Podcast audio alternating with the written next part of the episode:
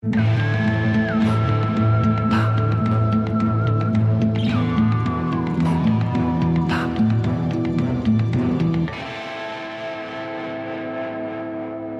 David. Hallo Robert. Ich habe richtig gute Laune. Ja? Ich habe ich hab gerade sehr gelacht. Ja. Weil, du hast dich über mich belustigt. Ja, du hattest eine lustige, ich würde sagen, Bockigkeitssituation gestern. Aber ich will es gar nicht weiter ausführen. Nee, jetzt aber musst du es den Leuten aber schon Nein. sagen. Ihr müsst euch vorstellen, David und ein Sicherheitsmann gestern bei der Pressevorführung von Matrix 4.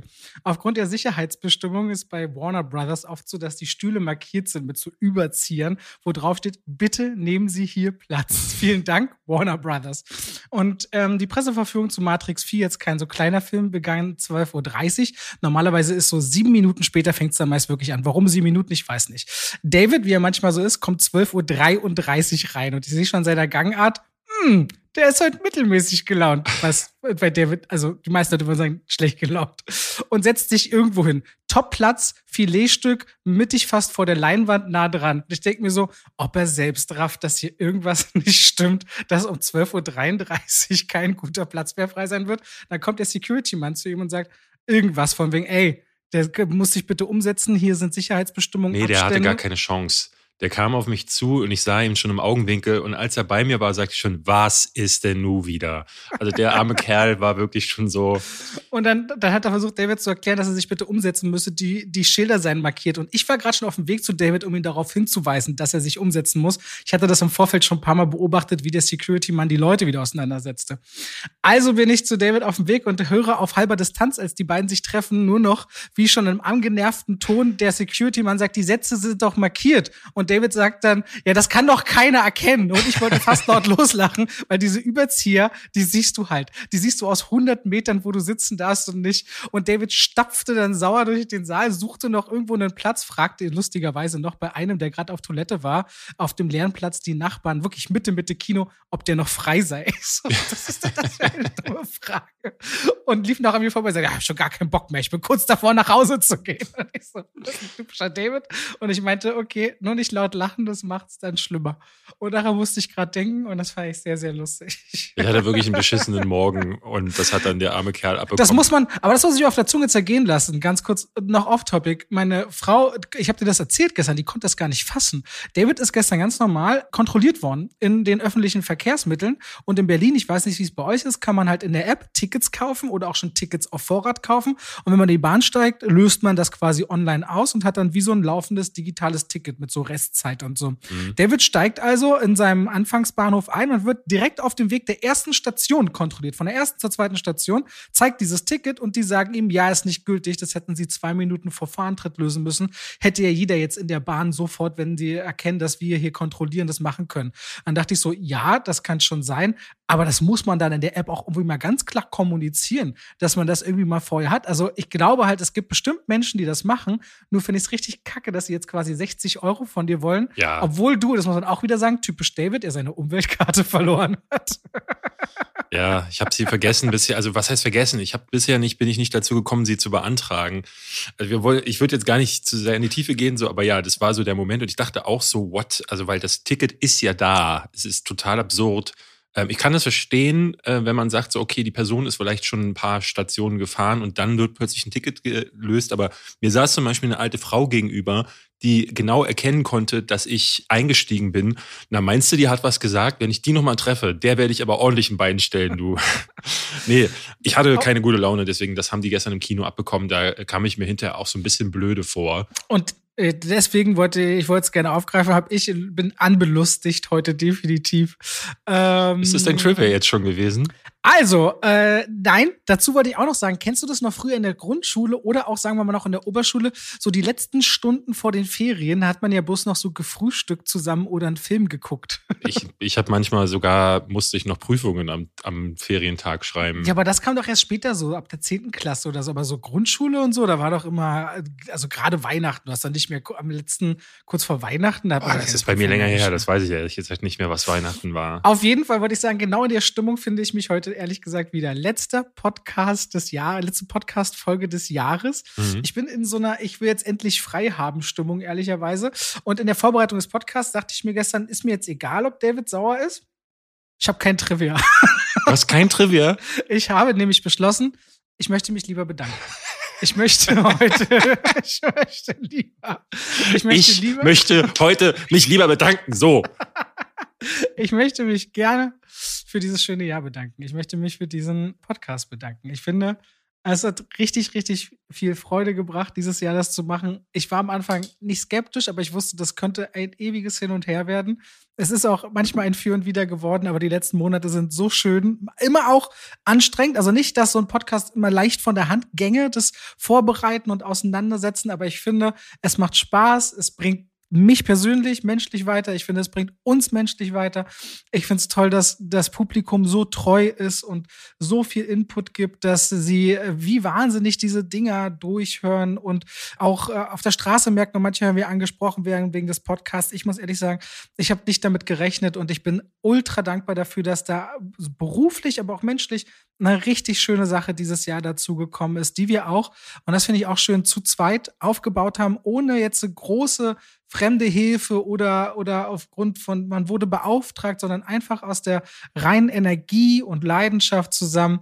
Und ich finde das ganz, ganz toll. Und deswegen wollte ich mich anstatt eines Trivias heute einfach mal bedanken. Und ich dachte mir, wenn er jetzt nicht der Übergrinch ist, nimmt das mir ja nicht übel, weil es die letzte Folge vor Weihnachten ist.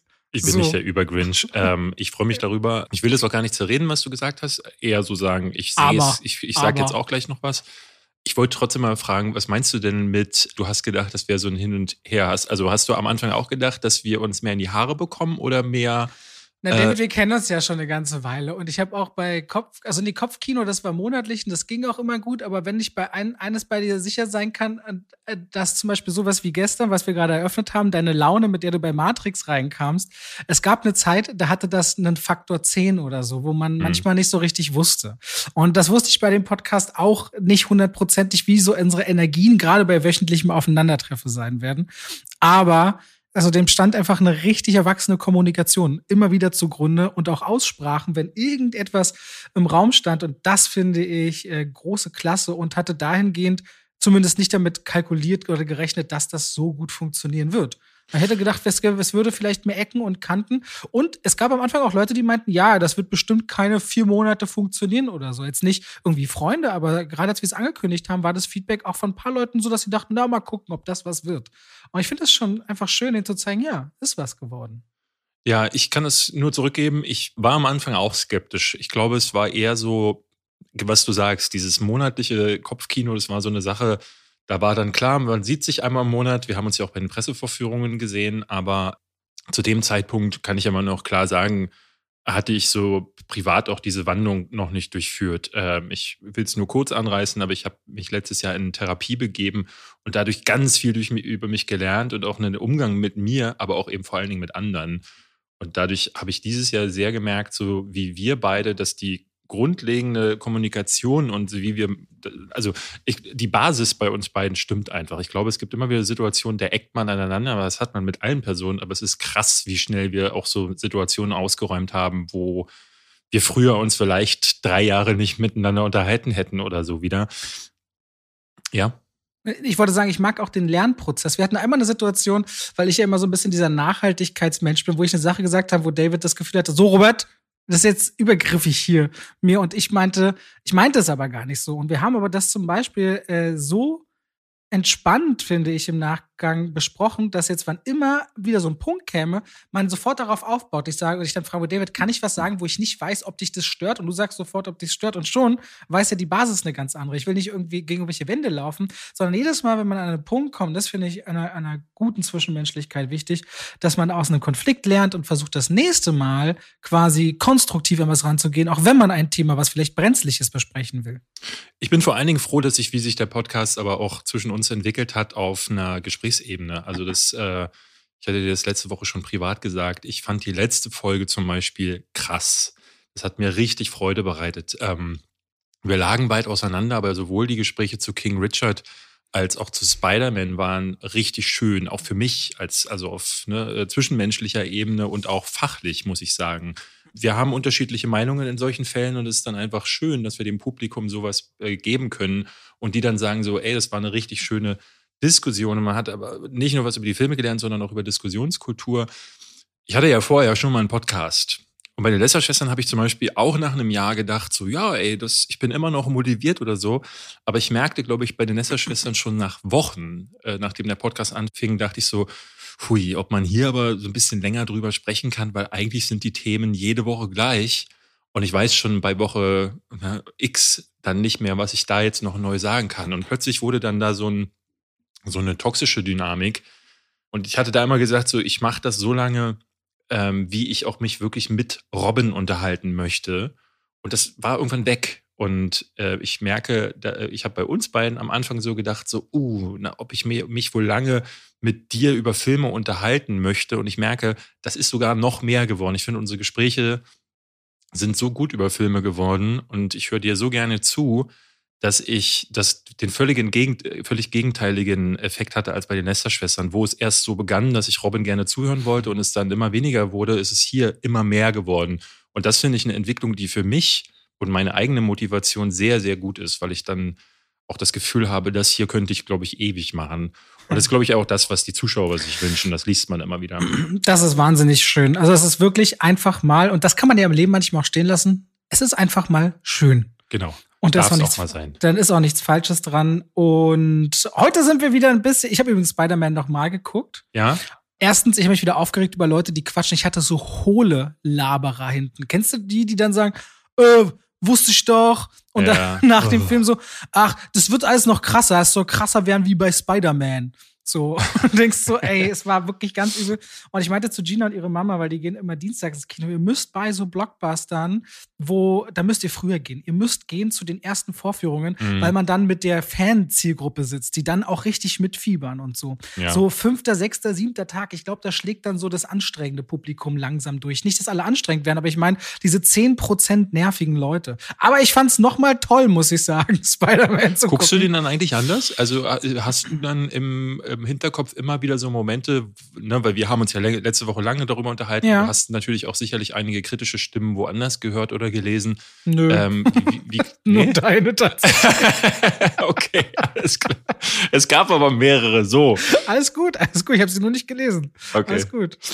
Nee, tatsächlich lehne ich mich dann zurück. Äh, ich gucke dann immer noch so, äh, Nummer eins, wenn ich dann Deutsch gucke, ob ich irgendwas Essentielles verpasst hätte tatsächlich und freue mich dann immer so wie, nein, ich habe alles verstanden. Ich weiß nicht, warum ich dann nochmal mit diese Bestätigung abholen muss. Mhm. Da gab es einfach ein paar Momente, wo ich mich richtig gefreut habe, das nochmal so für mich zu, mitzunehmen. Da gab es jetzt nichts. Der Film ist ja jetzt nicht so schwer zu erfassen, dass man im Hintergrund nochmal jede Kleinigkeit sich angucken müsste. Ich habe es einfach nochmal so wirken lassen mit dem Wissen, was kommt. Heute sind wir aber näher beieinander. Wir wollen heute äh, über nicht so starke Fortsetzungen sprechen, zwei namentlich. Nicht so. Und, und wir wollen auch noch mal ein bisschen zurückschauen, was dieses Jahr so passiert ist. Genau. Ah, Großer ja. Jahresrückblick 2021. Ja. Es war das werden wir nachher herausfinden, ob es ein gutes oder ein ja. schlechtes Jahr war. Wir gucken mal. Wir sagen ja am Anfang, was wir alles tun werden und nach einer Stunde 15 stellen wir fest, oh, wir haben, wir haben nur so viel geschafft. Also, was hast du haben, zuletzt gesehen? Also zuletzt gesehen, ich habe, habe ich die zweite Staffel von Witcher. Ich, ich habe auch. Dann, wie du auch? Ich habe gestern zumindest noch die ersten drei Folgen durchgeprügelt. Also ah, es, wird, es wird besser erst ab der vierten, finde ich. Vierte, dritte, vierte. Oh, lass uns gleich mal drüber reden, weil ich finde es jetzt schon großartig. Ja, finden voll viele. Also gerade die erste Folge auch auf diesem Schloss, so dieser, mhm. ja, okay. Dann wollen wir über Kingsman The Beginning sprechen, weil der wartet uns gleich auch zum Jahresanfang. Wie heißt der so bei uns? Ja. Weil im Original heißt er ja nur The King's Man. Nee, der heißt ja nicht. heißt der bei uns heißt der The Beginning. ja, du weißt, das hast du von Deutschland erwartet. Oh Mann, ey. Und wir hatten noch Matrix Resurrections, das neue Matrix-Abenteuer, das ab heute, wo dieser Podcast online geht, in den Kino startet. 18 Jahre nach dem dritten Matrix-Film. Ich habe noch einen Film gesehen. Aha. Im Kino am Sonntag. Und zwar die unendliche Geschichte. Das mache ich immer zu Weihnachten. Den allerersten? Ja, ja, den allerersten. Andreu, Aurin. Atreu, genau. Atreu, Aurin, Fuchur, das, das Orakel, die kindliche Kaiserin. Ist das kindliche Kaiserin? Das ist die kindliche so? Kaiserin, ja. Äh, wie heißt denn der Junge selbst? Andrio ist doch Bastian. typ Bastian. Oh, ich liebe es. Ist das im ersten Teil gewesen, wo sie am Ende mit Fuchur über die Mobber drüber fliegen, ja. die dann die Mülltonne springen? Ja. Und der Steinbeißer kommt erst im dritten Teil, oder? Nein, im, Im ersten zweiten? und im zweiten. Ah, und. Im zweiten hat er ähm, dann einen Sohn. Und Morla, Genau. Und äh, die Sumpfszene mit, äh, oh, Artax. Artax, Artax, oh, übel. Meine Frau sagte immer Antrax, was ich auch interessant fand. Äh, man weiß nicht, mein, meinst du den. Kampfstoff oder meinst du die Band? Aber ja, Ja. da muss ich wirklich sagen, ähm, das ist so ein Guilty Pleasure. Äh, was heißt Guilty Pleasure? Das ist der Film, Ja. der hat mich, da war ich neun, da bin ich immer ins Kino gegangen. Ich war, äh, war mehrfach in diesem Film drin ähm, als kleiner Junge. Da hat das Kino noch 50 äh, Pfennig gekostet. Und ich war so irre verliebt in den Film und das hat mich hat so meine Filmleidenschaft geweckt. Und jetzt den wieder auf der großen Leinwand zu sehen, war einfach toll. Vor allen Dingen mit meiner Frau zusammen, die so krass begeisterungsfähig ist. Der liefen die Tränen runter. Die hat bei der Szene mit Morla mitgesprochen, weil das ist ihre Lieblingsszene und das war richtig toll. Das, wir waren fast alleine im Kino, aber ich liebe es, dass Berlin so als Großstadt die Möglichkeit bietet, dass man wirklich so diese ganzen Sachen sich dann noch angucken kann, dass immer so kleine Filme noch gezeigt werden oder alte mir, Filme. jetzt fällt mir erst auf, wie un-Corona-konform Morla bitte ist. Ja, ja. Also ich meine, sie hat dem 1,5 Niesen. Meter Abstand, das ist schon richtig, aber natürlich keine Maske auf und sie hat Corona-ähnliche äh. Anzeichen. Da hätte sie eigentlich zu Hause bleiben müssen. Ja, sie Was- liest äh, dir voll ins Gesicht. ja. Aber man- auf der anderen Seite, sie ist ja zu Hause geblieben. Atreo ist ja in ihrem Gebiet. Stimmt, ein- stimmt. Sie hat ihr Haus ja immer auch dabei. So, So. Wie ist das wohl unter Schnecken? So, wenn du dein Haus immer dabei hast und dann trotzdem auf eine Party gehst, ist es dann, Ja. wäre das erlaubt? Das wäre eine Oder Frage. ist es eine Hausparty? Nicht schlecht. Robert. Aber Schnecken sind eh Zwitter, also da brauchst du niemanden kennenlernen. Das machst du immer mit dir selbst aus. So, wir haben ein super Niveau erreicht. Der Schnecken-Podcast. Ähm, Gut. der- ja. Ansonsten, ich lass uns mal über äh, The Witcher bitte äh, dann, dann direkt reden. Weil den, der ist Ähm, noch ganz frisch, der Eindruck. Okay, Henry Cavill ist zurück als Geralt von Riva. Rivia habe ich auch gelesen. Also Ich denke mal, es ist Riva. Gerald von Riva. Riva. Riva? Von ja, Riva. da ist noch ein I hinterm V anscheinend. Ich bin mir nicht sicher. Ich war auch irritiert. Nun gut, wir kennen ihn aus dem ersten Teil als äh, einsamen Wolf, der quasi sich durch Mandalorian-artig durch Folge zu Folge questete, aber inzwischen hat er ein Kind der Überraschung und ist sehr verantwortungsvoll und ist auf dem Weg mit Ciri im winterlichen Einkehrort der Hexer. Dort erholt man sich, dort trainiert man. Allein der Weg dorthin ist abenteuerhaft und äh, es geht natürlich auch weiter mit der Geschichte rund um Yennefer und da lernen wir viel über die Elfen. Zintra als Ort gerät mehr in den Mittelpunkt des Geschehens und die große Frage, was verbirgt Ciri für ein Geheimnis? Und es geht um Kräfte, Mächte, um den Zirkel der Hexler und Hexer und Tradition. Und ja, das alles ist in Witcher Staffel 2 zeitlich alles nicht so versetzt wie in der ersten Staffel, sondern ein bisschen chronologischer, ein bisschen klassischer erzählt. Die Frauenrollen bekommen mehr Raum und äh, wagt dabei eben zum Beispiel weniger Erotik, dafür gruseliger. Teilweise brutaler, weniger Kämpfe am Anfang. Du wirst, wenn du jetzt bei Folge 3 bist, am Ende Richtung Ende, ich glaube sechste St- Folge oder siebte, gibt's eine mega geile Kampfsequenz. Es gibt ein paar richtig gute, aber da gibt's eine richtig paar bitterböse. Und ich finde die zweite Staffel sehr anders gemacht als die erste. Viele finden, es gibt nicht wenige, die die Bücher kennen und sagen, das ist ihnen zu weit weg von den Büchern. Dann gibt's dann so Diskussionen, wer schwarz ist und wer nicht. Ehrlich gesagt, mir ist völlig egal.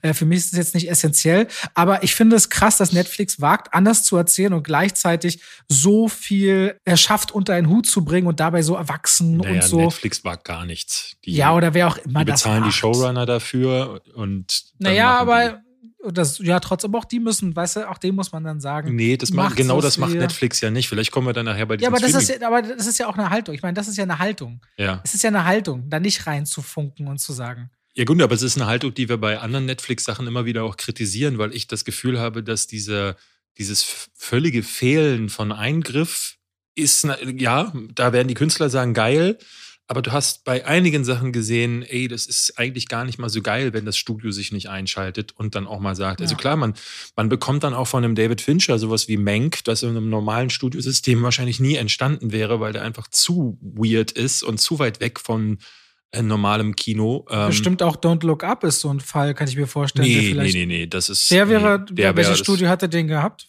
Gab es dann Das, Also ich weiß, ich, gab es einen großen Bieterstreit? Ich habe das immer in den News gehabt und bei Don't Look Up war jetzt nicht, dass man großen Bieterwettbewerb das gehabt kann ich gar nicht hätte. sagen. Ich kann mir nur vorstellen, dass äh, Netflix als erstes in solchen Fällen wie bei Don't Look Up das Portemonnaie zückt. Da kann ich mir gut vorstellen, dass die dann recht schnell sagen, so, hey, hier machen wir und das ist unser Betrag, weil die natürlich so eine High-Profile-Projekte einfach haben wollen. Aber andererseits Gossesi zum Beispiel, der nächste hier, der Flower Dings Moon, ist doch auch wieder ein Netflix-Ding. Oder ist es Apple? Flowers of the Killer Moon. Ja, ich weiß nicht, wer ist, das kriegt. Ist, glaube ich, Apple. Ist, glaube ich, Apple, aber mhm. da kommt zumindest auch wieder die Streamer an, weil anscheinend die Studios entweder monetär nicht mithalten können oder nicht wollen. Und jemand wie Apple äh, muss nicht unbedingt Geld mit der Plattform verdienen, sondern einfach ein richtig gutes Angebot liefern. Mhm. Aber okay, Witcher Staffel 2. Du hast die ersten drei Episoden gesehen. Okay, was, wie, wie geht's dir damit?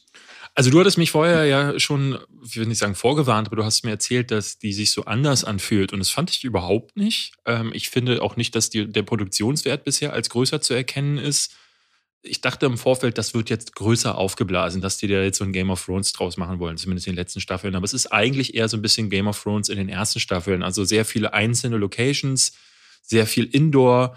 Ich habe immer noch ein Problem mit den Perücken äh, zum Teil, eben gerade bei äh, ne, Henry Cavill sieht halt einfach nicht aus wie der Witcher, ist da einfach auch gerade so mittelmäßig in der Rolle.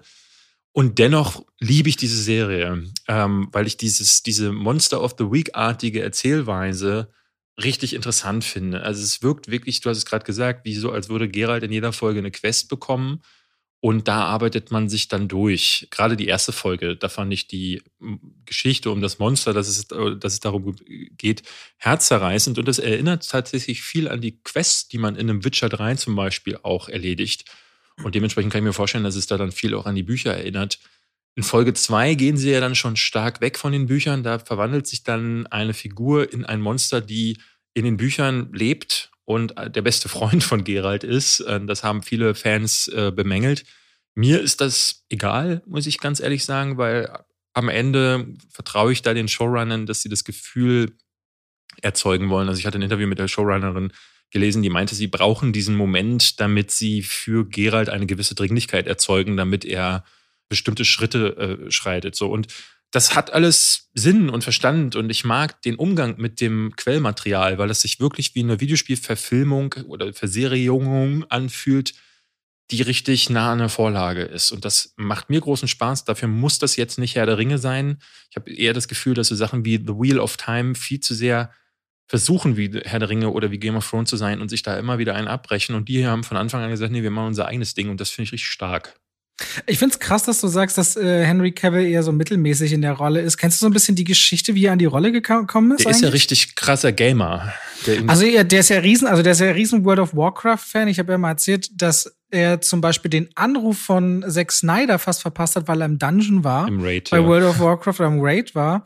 Der siehst du ja zum Beispiel, wenn er seine RTX 3090 Grafikkarte einbaut, macht er ja dazu richtige Clips und wie, als wenn er seinen Rechner schmieden würde und die Gamer feiern ihn dafür. Und ich meine, es ist im Grunde ein Mann gemeißelt äh, und äh, passt gar nicht so auf das Gamer-Klischee und liebt das Zocken. Und als er gehört hat, dass Netflix Witcher machen will damals, hat er seine Agenten richtig drangsaliert drangsaliert, dass sie unbedingt ein Treffen mit Netflix ausmachen sollen. Da haben die irgendwann nachgegeben und es gab dieses Treffen und die Showrunnerin hat gesagt, nee, du bist, du bist nicht, danke. Also wir haben noch gerne Drehbücher fertig, jetzt erstmal einfach noch nicht. Und dann haben sie die Bücher geschrieben für die erste Staffel und 207 Leute getestet und sie hat aber, die Lauren Schmidt heißt sie, glaube ich, hat ihn nicht aus dem Kopf bekommen, wie er dasteht und diese Rolle haben will und hat immer seine Stimme im Kopf gehabt beim Schreiben. Er hat gesagt, okay, jetzt komm nochmal, hat er vorgesprochen, diese Rolle bekommt. Er sagt, für ihn ist das ein Traum, der wahr geworden ist. Der an den Sets selber zieht er sich irgendwie zwei Wochen gefühlt nicht um. Der rollt sich vorher durch äh, matschige Dreckpfützen vor den Takes und so, weil er richtig runtergekommen auch aussehen will im Gesicht. Er, er sagt, ist die Rolle seines Lebens, er liebt das. Also egal, wie gut er das vielleicht spielt, ich gönne ihm das, dass er das so dolle liebt, dass er diese Rolle hat, ehrlicherweise ich muss auch gestehen, das ist so ähm, in diesem, ich würde es den Keanu Reeves-Effekt nennen. Keanu Reeves hat auch ganz viele Rollen, wo ich denke, äh, aber trotzdem wegen seines Charmes und äh, seiner Präsenz und seiner Persona, also gerade auch weil Henry Cavill ein wahnsinnig netter Kerl einfach zu sein scheint, äh, nehme ich ihm das nicht übel. Es gibt am Ende der ersten Folge eine Szene, da sitzt dieses Monster vor ihm und dem laufen so Tränen über die Augen, weil irgendwas passiert ist, was ich jetzt nicht spoilern möchte. Und der actet richtig gut. Das gefällt mir richtig stark. Und dann schneiden sie um auf Henry Cavill, der ähm, nicht viel mehr kann, als so einen Hundeblick aufzusetzen und zu sagen, hm, ja, hm, ja, ach, ja, das tut mir leid so ein bisschen, ne? Und dachte ich so, ui, ui, ui, ui, das ist aber wirklich nicht ein bisschen, nicht wirklich viel. Und dann noch diese Perücke dazu, ich finde seine Stimme gut und er macht seinen Job auch immer wieder gut genug, aber das ist auch so ein Ding, worüber wir äh, bezüglich Keanu Reeves später nochmal reden werden. Es gibt halt so Schauspieler, die sind sehr limitiert, auch wie The Rock zum Beispiel. Und da muss man. Der sich in, der wusste ich gar nicht, äh, seinen, seinen Namen mit in den Ring geworfen hat als Bond-Nachfolger. Ja, der soll weg. Der soll sich bitte begraben gehen. Das ist ja echt schlimm. Also, das wäre das Letzte, was das Bond-Franchise braucht. Den. Werden sie auch nicht mal. Sie haben noch nie bekannte, so richtig bekannte Leute von Sekunde 1 angewollt bei Bond. Die, der Name ist immer größer als der Schauspieler dahinter gewesen. Ja. Aber weißt du, was ich mich so ein bisschen schwierig, äh, schwer tue mit Witcher? Ich finde bei Game of Thrones oder bei Herr der Ringe, weißt du, Mittelerde oder Westeros und so weiter oder die sieben Königslande, kann ich immer so das Ausmaß verstehen, die Karte, mhm. was ist wo. Und bei Witcher kann ich manchmal überhaupt, aber so am Anfang fällt es mir manchmal sogar schwer, ist das jetzt ein Ortsname oder ein Name von einer Figur? Weil die, das ist alles so Welt, also so, also eigene Menschennamen, Wesennamen, Monsternamen, Ortenamen, Tränkenamen. Das ist mir manchmal echt schwer viel zu da wissen, was ist, was ist was jetzt. Da scheren sich die Videospiele skurrilerweise auch gar nicht drum. Also ich erinnere mich noch an meine Spielsession mit äh, Witcher 2 und es gibt am Anfang, kommst du in so eine Lokal ähm, und da sitzt dir dann ein Zwerg gegenüber und ich glaube entweder Triss oder Jennifer an der Seite und die drei unterhalten sich über ganz viele Dinge, die mal passiert sind. Und dieses Gespräch endet nicht. Und ich dachte so, wer, wann, wo, wo sitzen die? Wer ist der kleine Zwerg? Ne? Also die haben diese ganzen Hintergründe und das ergibt sich natürlich aus zahllosen Büchern ähm, und Nebengeschichten, der, die dieses Witcher-Imperium hat. Und irgendwann habe ich aber für mich verstanden, dass das auch so ein bisschen die Faszination auch ausmacht. Ich finde, es, äh, in Witcher 3 ist man ja ganz viel damit beschäftigt, so diese Kreaturen und die Flora und Fauna zu studieren, was ja ein Witcher-Ding auch ist. Das machen die, das machen die Hexer ja tatsächlich. Und habe dann irgendwie für mich begriffen, ich muss nicht wissen, was ein Leschen oder so ist äh, äh oder ein Bruxa. Man kann das tatsächlich nach Wikipedian und dann weiß man dann mehr. Aber es ist auch egal, weil ich finde, irgendwie, das macht so irgendwie die, den Flair dieser Serie tatsächlich oder auch der Spiele so ein bisschen aus. Ja, und das zwingt dich natürlich auch zuzuhören und da aufmerksam zu sein. Aber ich hatte manchmal so ein bisschen das Gefühl, habe ich was verpasst? Ich hinterfrage mich dann schnell, habe ich was nicht verstanden? Ja. Und bei Witcher, glaube ich, ist es völlig okay, wenn man noch nicht weiß, was ist wie groß oder wenn irgendwelche Räte tagen. Wenn ich, ich fragte dann Gina so, wer sind die denn alle? Und sie sagt so, ja, das sind so Könige. Ich so, ja, Könige wovon? Und dann sagt sie so, ja, von äh, so dem Reich. Ich so, gibt das jetzt mehrere Länder oder haben die ja. Könige von Städten oder hat ein Land da gleich drei Könige oder sind hier welche religiös und welche weltlich? Und ich, also, ist okay, aber es scheint nicht mir das, so ist, das ist kein Spiel, keine Spielereihe und auch keine äh, Filmreihe, die man mal. Das ist keine Second-Screen-Reihe. Also dann mhm. siehst du wirklich nur einen Typen mit einer schlechten Perücke, der sein Schwert herumfuchtelt. Wenn du dich aber darauf einlässt, kannst du wirklich eine sehr reichhaltige Welt bekommen. Und das ist bei den Spielen genauso. Äh, ich glaube da einfach, dass das was für Fans dann wirklich ist. Und das finde ich, finde ich wirklich das Beste daran. Mhm. Bin gespannt auf die letzten Folgen jetzt. Ja, dann viel Freude damit. Wir hätten Hast, noch. ja? Hast du Hawkeye schon zu Ende gesehen? Heute, also wir nehmen einen Tag vor Release auf, ist die letzte Folge erst draußen. Heute Morgen habe ich sie noch nicht geschaut. Dann lass uns heute Abend. Dann lass uns übernächste Woche darüber sprechen. Mhm, in der ersten Januarwoche sind wir schon mal vorausgesagt zurück. Zwischen den Feiertagen und Neujahr pausieren wir. Aber wir hätten jetzt noch Kingsman The Beginning oder Matrix 4. Was willst du? Wollen wir mit dem schlechteren der beiden Filme anfangen? Und jetzt Was ist denn der? Achso, der schlechtere ist, glaube ich, Kingsman. Ja, definitiv. ja. Kingsman äh, The Beginning spielt Anfang, na, nee, während des Ersten Weltkriegs. Und na, nee, er startet noch ein bisschen früher. Ein Mann hat einen großen Verlust, ein Lord, ein Herzog Orlando Oxford und beschließt, seinen Sohn Conrad Ford an für immer auch zu beschützen.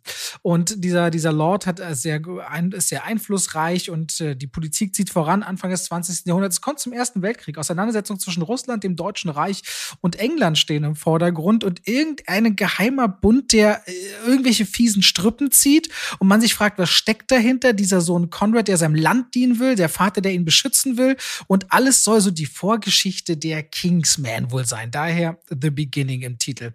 Da setzt sich also Matthew Vaughn hin, hat mit dem ersten und zweiten Teil, wie ich finde, ganz eigenen Stil, Action teilweise äh, hingezaubert. Wir erinnern uns, wie wie Colin Firth irgendwie nach einer Stunde oder nach anderthalb Stunden des ersten Films in einer Kirche eine Metzelei anzettelt, wo man dann verstand, warum das ein FSK 16 ist. Und man flanierte über Manieren und sehr cool aufgezeichneten Kampfkünsten, was also die Kingsman-Filme hatten, so ein gewisser Stil. Immer sehr drüber, stylisch, aber teilweise auch sehr cool. Also ich konnte den ersten beiden Filmen was abgewinnen, fand ähm, die äh, fast auf einer Linie. Dann kommt jetzt dieser neue Film, bei dem Matthew Vaughn sich extrem verzettelt. Er macht einen teilweise sehr ernsten Film oder ernste Motive, die aber deswegen irgendwie ganz oft im Sand ersticken, weil er ist dann wieder mit irgendwelchen skurrilen, witzigen Momenten part. Es geht teilweise so weit, dass in einer Szene ein Heilungsprozess stattfindet, der so peinlich eklig ist, der dann aber mit einer Kampfszenerie folgt, in der Ballettelemente eingewoben werden, die wieder teilweise richtig gut aussieht. Und Kingsman ist in den 70, 70 bis 80 Prozent leider sehr langweilig, pseudo-ernst, teilweise peinlich und 20 Prozent wieder ganz cool und hat teilweise richtig gute Action. Aber raus bin ich gegangen und dachte, was ist das denn? Dass das vom gleichen Regisseur ist, das hat so null die Tonalität der anderen beiden Filme und das fügt sich auch, finde ich, nicht in einen sinnvollen sinnvolles Gesamtbild ein mit den anderen Filmen, dass ich dachte, das ist eine Trilogie, da hat es lange gedauert, dass man innerhalb äh, vom gleichen Regisseur in einer Reihe einen so qualitativen Drop hatte. So ist es mir gegangen. Also ich war echt äh, ein bisschen erschrocken. Ich bin da rausgekommen, die Pressedame wollte von mir wissen, wie ich ihn fand, war, äh, äh hatte gerade vor mir einen anderen Journalisten, der meinte, das ist einer der schlechtesten Filme des Jahres. Und dann meinte sie, hm, was sagst du denn? Und ich so, muss ich das wirklich sagen? Was, mit was denkst du, was ich sage? Weil sie kennt mich auch. Und äh, dann meinte sie, ja, ich glaube, ich will gar nicht wissen, was du sagst. Und dann sagte ich aber trotzdem, ich fand diesen Film borderline unerträglich. Das ist, ich habe gestern bei Moviepilot gesehen, dass Eve Matrix Resurrections als äh, schlechtesten Film des äh, Jahres bezeichnet hat, als schlechtesten Blockbuster. Nein, das ist äh, diese Ehre gebührt The Kingsman, den fand ich. Der aber, muss man ehrlicherweise sagen, erst nächstes Jahr startet. Genau, deswegen habe ich ihn auch nicht in meiner Worst-Off-Liste drin gehabt jetzt, ähm, was so ein bisschen skurril ist, weil ich zum Teil auch beste Filme dann aus dem nächsten Jahr übernehme, aber diese Logik kann ich selber manchmal nicht mehr durchblicken, die ich da habe. Aber ich finde, du hast da schon vollkommen recht mit dem, was du sagst, aber es gibt so gar keine diese 20 Prozent, die du da noch siehst, die erkenne ich gar nicht. Du hast vollkommen recht. Immer dann, wenn der Film in Action-Szenen wechselt, erkennt man die Raffinesse, die Matthew Vaughn sich angeeignet hat und die er auch schon im ersten Teil gezeigt hat. Es gibt ja diese Kirchensequenz zum Beispiel, wo die Kamera dieser tollen Choreografie folgt. Und das gibt es hier eben auch zwei, dreimal in diesem Film. Alles andere ist Crap. Aber von einer Stufe, die habe ich so auch lange nicht mehr gesehen. Ich habe nicht erwartet, dass Ralph Fiennes äh, so ein Drehbuch in die Finger bekommt und dann sagt, ja, das ist auf jeden Fall eine gute Sache, die ich machen will. Die erste Szene ist eine Sterbesequenz. Da stirbt ein wichtiger Charakter. Klar, muss es geben, damit solche Figuren natürlich diese Motivation erhalten. Das ist eine der miesesten Szenen, die ich dieses Jahr gesehen habe. Da liegt dann irgendeine deutsche Schauspielerin, ich weiß gar nicht, wie die hieß. Alexandra Maria Lara. So, warum sie die gecastet haben, man weiß es wieder nicht, kann überhaupt nicht spielen oder ist es wieder dieses deutsche Schauspiel, über das wir uns ja auch schon bei Contra unterhalten haben, was ich als Nicht-Schauspielen irgendwie werte.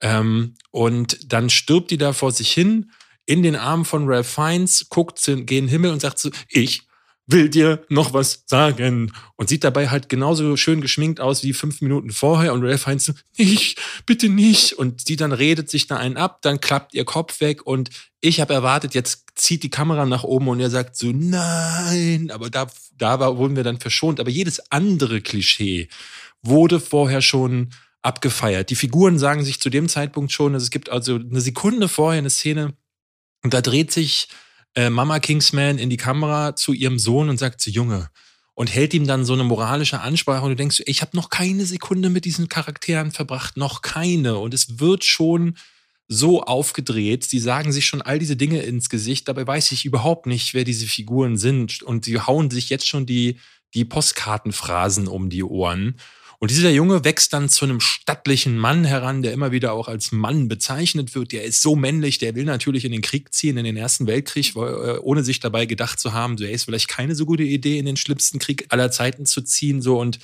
irgendwann setzt er sich gegen Papa durch, der ihn aber eigentlich davor bewahren möchte. Und dann kommt er dann in diesem Krieg an. Und die allererste Schlacht, die allererste Szene, ja, da kommt, wird er in Kampfhandlungen verwickelt und kauert dann in der Ecke und fängt an zu schluchzen. Das hätte er nicht kommen sehen, das habe ich nicht gedacht. Und dann dachte ich so, what? du bist die, er wurde die ganze Zeit so als überheroischer Charakter gezeichnet. Und in der ersten Sequenz, wo wirklich Gefahr aufkommt, da bricht er in sich zusammen und ist plötzlich kein Held mehr. Super weird. Also dieses ganze Drehbuch besteht aus absolutem. Ich meine, man könnte das, man könnte das ja verstehen, weil die Rekrutierung damals, wenn ihr euch zum Beispiel mal die Peter Jackson Doku They Shall Not Grow Old, da geht's ja genau um britische Soldaten im Ersten Weltkrieg anschaut. Ich meine, wer damals rekrutiert wurde, das war ja teilweise für viele auch eine Ehre und man wollte dazugehören. So ein Weltkrieg gab es ja bis dahin noch nicht.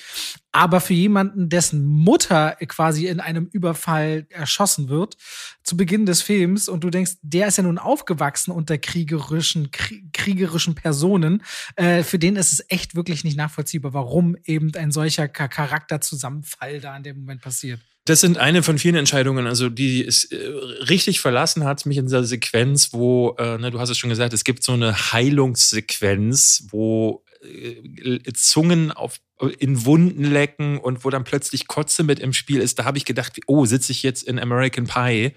Ähm, und, oder, oder Scary Movie meint Ja, oder sowas. Also wirklich schrecklich.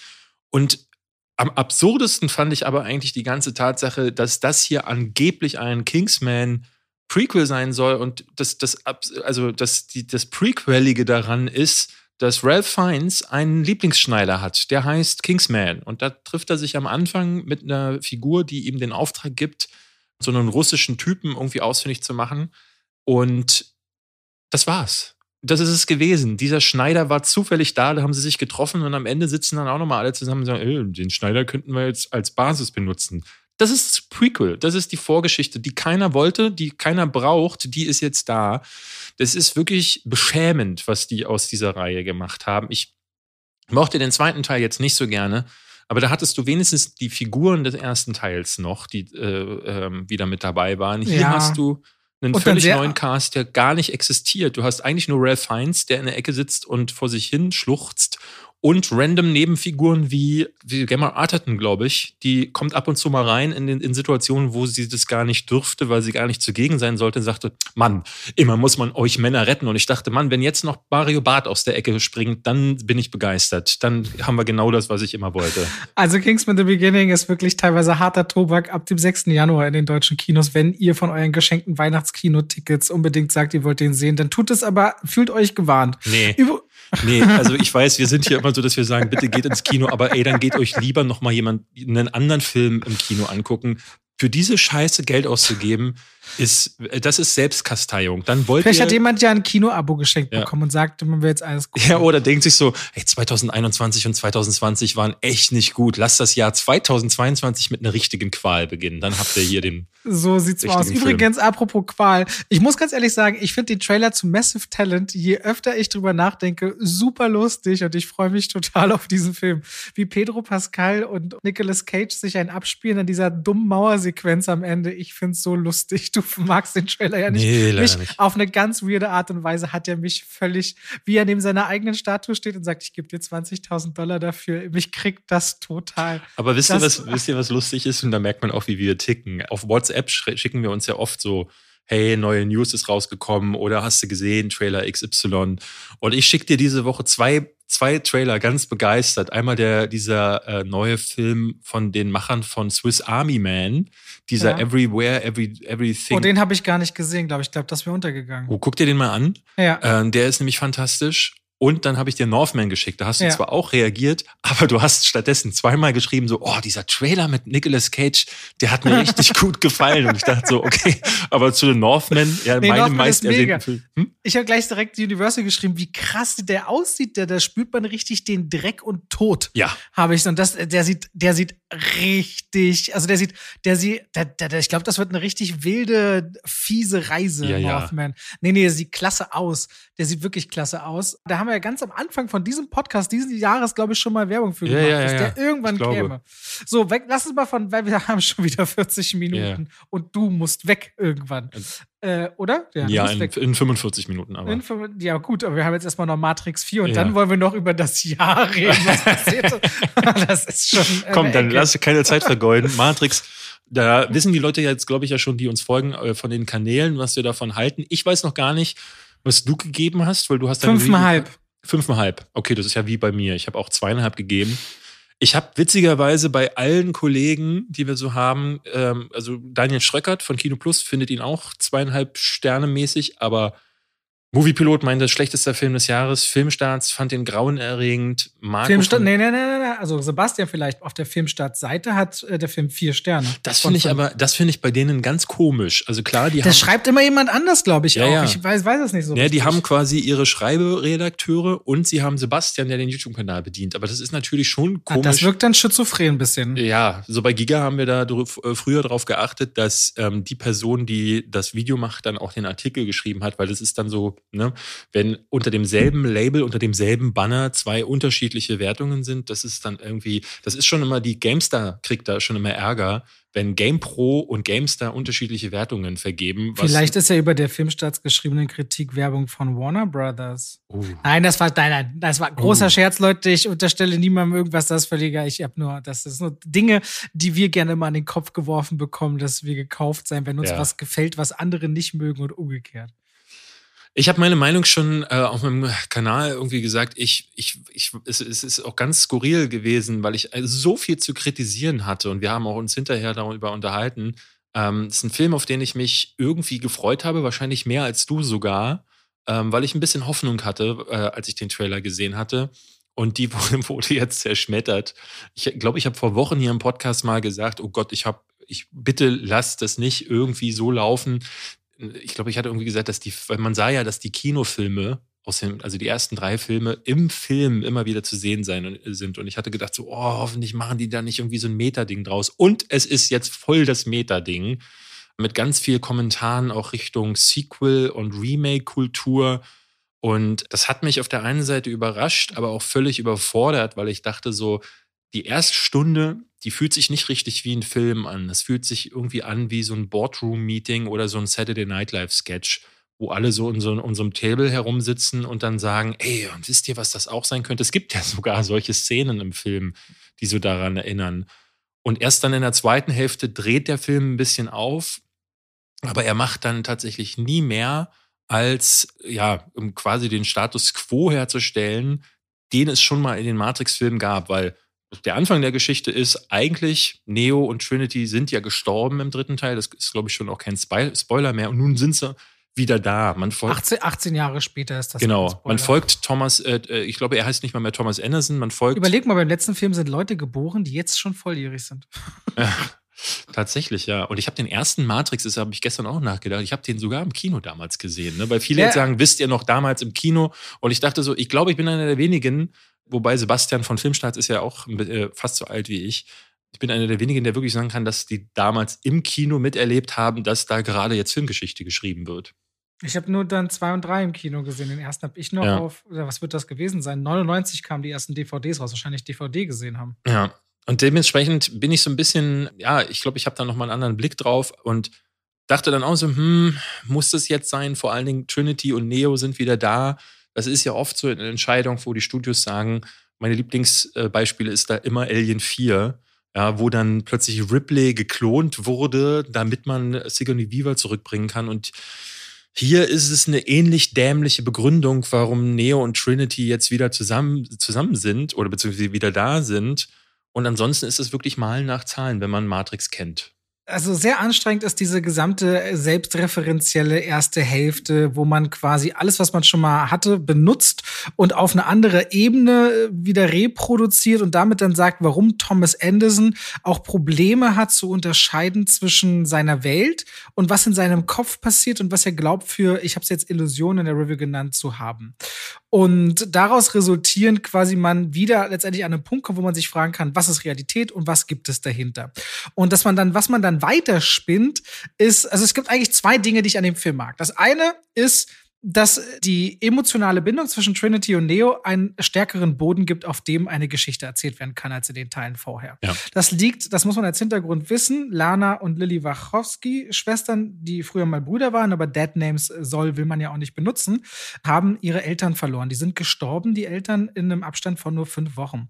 Und Lana Wachowski hat gesagt, sie möchte das gerne verarbeiten, auch über diese Figuren in dem vierten Matrix-Film. Und Lily Wachowski hat gesagt, sie kann das nicht und deswegen will sie Abstand nehmen von dieser Produktion. Koproduktion, weswegen die das auch nicht gemeinsam gemacht haben.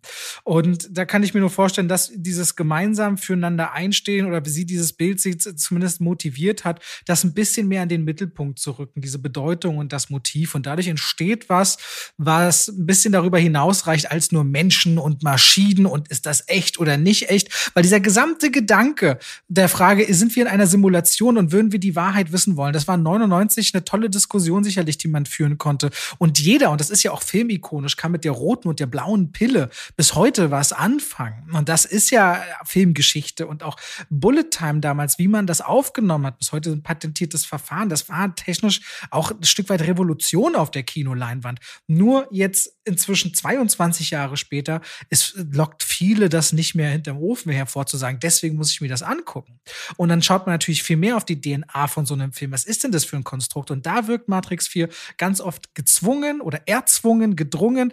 Der Fanservice fühlt sich auch nicht mit Liebe reingepackt an, sondern so reingequetscht. So gibt es beispielsweise mit Morpheus eine Figur, die hatte mal eine wirklich wichtige und große Bedeutung, die hier aber eigentlich, wenn man genau überlegt, keine richtige Existenzberichtigung hat. Klar, taucht hier und da auf und wird so ein bisschen mit am roten Faden entlang gesponnen, damit sie überhaupt einen Grund hat, da zu sein. Aber was sie hier aus Jaya Abdul Martin II., der ein super Darsteller ist, machen, ist im Grunde völlig überflüssig. Völlig ist, überflüssig. Und der Film geht fast zweieinhalb Stunden. Und ehrlicherweise, die Action kannibalisiert sich ganz oft.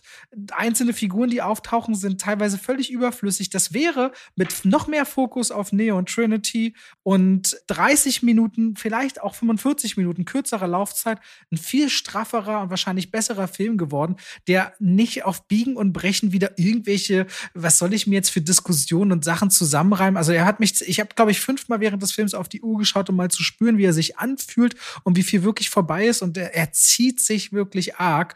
Und ich glaube, du musst schon richtig großer Fan sein, um zu sagen, das ist jetzt genau das Ding, das ist so clever. Ich finde, nach 18 Jahren sollte man sich wirklich etwas anderes überlegt haben. Und man wird das Gefühl nicht los, dass man hier mehrfach versucht hat, mit Geld Druck zu machen, um dieses Franchise weiter ins Kino zu bringen. Das kritisiert der Film ja immer wieder auch. Und das ist, führt zu so einer absurden, so einer absurden Gratwanderung in der ersten Hälfte, wo Lana Wachowski auf der einen Seite äh, so diese Franchise-Kultur kritisiert und dann sagt, äh, wirklich wortwörtlich sagt, ähm, Warner Brothers wollte eine Fortsetzung und hat die quasi erzwungen, was ich auch irgendwie ganz weird finde, so offen mit dieser Kritik so umzugehen. Aber was halt wirklich das Abstruseste daran ist, dass während dieser Kritik du einen Film schaust, der genau diesem, dieser Franchise-Kultur, diesem, diesem Sequel-Gedanken entspricht.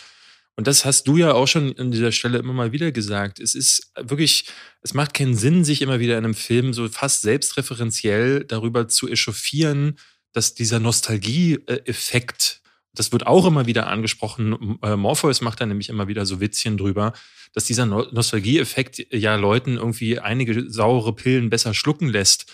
Weil ich dann denke so, ja, aber dann, ihr macht genau dasselbe. Ihr macht das gerade. Ich finde diesen Ansatz, finde ich eigentlich nicht schlecht. Ich glaube, in einem anderen Film wäre das sogar ein sehr bissiger äh, Kommentar auf die Filmindustrie geworden. Aber weil hier noch so viel nebenbei erzählt werden muss, geht das unter. Und du bist am Anfang der, des Films sehr viel damit beschäftigt, diese einzelnen Sachen, die dir da so vorgeworfen werden, zu durchdenken. Das ist wieder eigentlich sehr thought-provoking, sagt man äh, äh, im Englischen. Also ein Film, der dafür sorgen würde, normalerweise, dass man sich über die einzelnen gesagten Sachen oder diese ganzen Themen irgendwie Gedanken macht. Aber man kann nicht, weil der Film in einem Tempo nach vorne geht, aber in dieser Zeit wird halt einfach nichts erzählt. Das ist irgendwie ein ganz großes Problem. Du sagtest gerade, du hättest dir gewünscht, wenn der, dass der Film fokussierter und kürzer gewesen wäre. Das wäre gar nicht gegangen. Ich hätte gar nicht gewusst, was man wegnehmen soll, weil ich finde sowieso, der Anteil des Films, der wirklich neu und frisch ist, der ist schon so gering. Ich wüsste gar nicht, was die erzählen sollten. Na, weil es gibt diese erste Hälfte, wo quasi gesagt wird, was ist gerade der Status? Dann wird gewechselt in die andere Realität. Da wird dann quasi erklärt, ja, was ist der Status? Und dann steht Neo da und sagt so, jetzt hätte ich aber gerne Trinity zurück. Und wenn man dann am Ende angekommen ist, muss man sich fragen, was ist jetzt eigentlich für eine Entwicklung Also, passiert? aber ich sag's dir, mein Film, ja, mein Matrix 4 Mhm. hätte nicht nur mal angefangen mit Wahrheit, nicht Wahrheit, hätte diese ganze erste Filmprämisse weggelassen, sondern Mhm. die Figur an dem Punkt präsentiert, wo sie weiß, irgendwas ist hier und ich muss äh, mich dieser Verantwortung stellen, ich will, äh, will helfen. Also kann, den ganzen Anfang kannst du meiner Meinung nach so weglassen. Dann gibt es Actionsequenzen, wo eine Gruppe von Menschen geführt gegen Tausende antritt. Das zieht sich 20 Minuten, kannst du weglassen. Was Mhm. wirklich interessant ist und als einziges mal wieder einen philosophischen Anspruch hat, wie der erste Teil ist für mich, wie Menschen und Maschinen auch existieren können. Dahinter steht eine Möglichkeit, aus der sich ergibt, dass Maschinen untereinander vielleicht auch eine eigene Diversität haben. Da musste ich Was- fast lachen bei der einen was- Szene, weil es so äh, fast so Merchandise-artige Figuren jetzt gibt. Ja, aber ich dachte halt, okay, was ist, wenn zum Beispiel KI selbst eine Art Diversitätsproblem entwickelt oder eine eigene Haltung entwickelt? Mhm. Und dahinter, da steckt eine Geschichte drin. Hinter diesem einem vielleicht eine Koexistenz, da steckt eine Geschichte drin. Ja, und aber dafür ist und die, Matrix und die zu ist es dann nicht. Ja, genau, eigentlich nicht. Eigentlich, das wäre der Opener gewesen in eine neue Welt. Aus meiner Sicht wäre das. Ja, aber dann hätten sie, glaube ich, nicht mehr. Ich, ich glaube, Matrix könnte funktionieren, wenn sie sich nicht an Neo und Trinity weiter entlanghangeln. Das hätte hier zum Beispiel spitze funktioniert als eine Animatrix-Episode, also diese komische Anime-Reihe, die da dazu kam. Ja. Oder so als Spin-off zum Beispiel. Oder meinetwegen auch als Videospiel. Das hätte ich super gerne gesehen, ähm, weil die Welt ist spannend und die Figuren und vor allen Dingen die philosophischen Ansätze, aber weil nebenbei noch dieser ganze andere Kram erzählt werden muss, bei dem am Ende dann eben, wie gesagt, die Frage bleibt, ja, wo sind wir denn jetzt gerade? Eigentlich hat sich gar nichts getan. Es gibt keinerlei Entwicklung. Die einzige Aber- Entwicklung, die präsentiert wird, ist die, die aus den Vorgängern mitgenommen wird. Und da haben wir wieder das Problem, dass ein Film quasi sich nur auf Altlasten ausruht und ansonsten fast nichts Neues zu erzählen hat. Aber wir können ja meine Idee jetzt hier rausstellen und an Warner Brothers schicken und dann schreiben wir dir eine Rechnung. Zwei Wochen später würde ich sagen für über zweieinhalb Millionen. Lass uns das so machen. Ja. Machen wir das auch 50-50 dann, wie alles beim Podcast? Ähm, Mal ist okay, ist okay. Dann musst du aber denen auch eine gute Idee für Fast and Furious 10 machen, okay? Ich habe heute noch nicht abgewurstet, da würde ich nachher mal ganz kurz die Toilette aufsuchen. Ich nehme an, dass ich dann ungefähr danach. Was war das denn jetzt? Wow. Du, äh, was ich, ich würde gerne noch auf die Action eingehen, denn Ja, mach äh, mal. du hast es schon gesagt, die, die gibt, macht nicht viel her, aber was ich sehr skurril fand, es gibt auch da wieder so sehr, sehr meta den Moment, da wird von Bullet Time in diesem Film geredet. Und was ich ganz spannend fand, dass es keine Bullet Time in dem Film gibt, weil Bullet Time ja nicht bedeutet, dass plötzlich Zeitlupe ist. Und es gibt ganz viele Sequenzen, da sieht man, da, da habe ich mich richtig dran gestört. Morpheus steht ganz häufig mit einem Maschinengewehr da und schießt so in Zeitlupe. Du siehst so, wie es sieht ein bisschen aus wie Rambo in Teil 2 oder wie Sigourney Weaver in Aliens, wie er so reinhält und dabei so macht.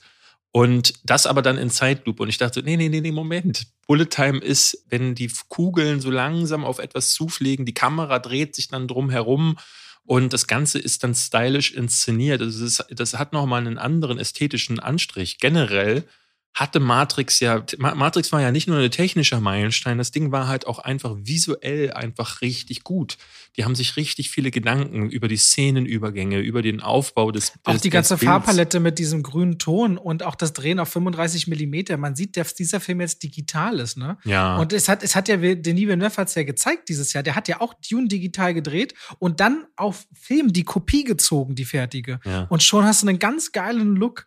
Entschuldige, aber ich wollte dich nicht. Im Grunde war es das. Ich meine, ich glaube, ähm, in dem Fall kann ich, weil es gibt sehr viele Einzelpunkte, die man da noch erwähnen kann. Äh, ich will jetzt nicht zu sehr wiederholen, was ich schon in der Kritik gesagt habe.